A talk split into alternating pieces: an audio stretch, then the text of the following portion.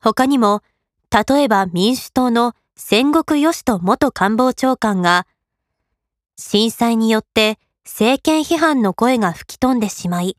菅直人首相はラッキーだ、という趣旨の発言をしたという情報が流布されましたが、これも戦国を貶める目的のデマだったようです。また、悪意から出たデマではないように思われますが、トルコが日本へ100億円の支援を決定したとか、著名人が何億円もの寄付をしたといった誤った情報も出回っていました。ポケモンのクリエイターが亡くなった。ハローキティのクリエイターが亡くなった。といった都市伝説めいた嘘も英語で海外向けに流されたようです。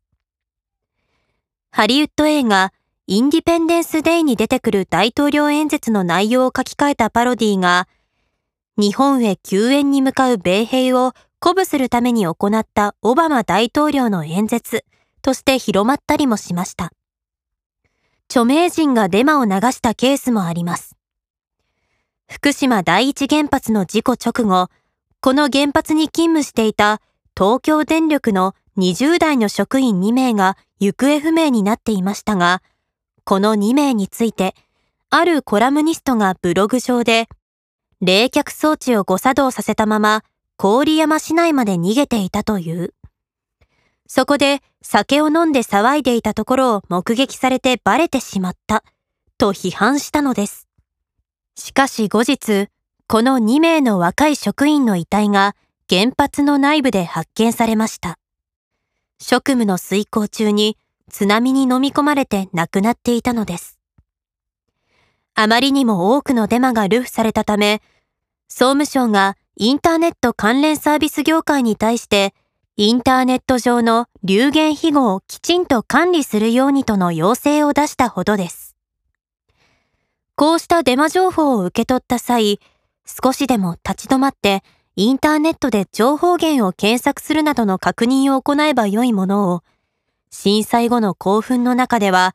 多くの人が反射的に情報を家族や友人へ拡散してしまったのです。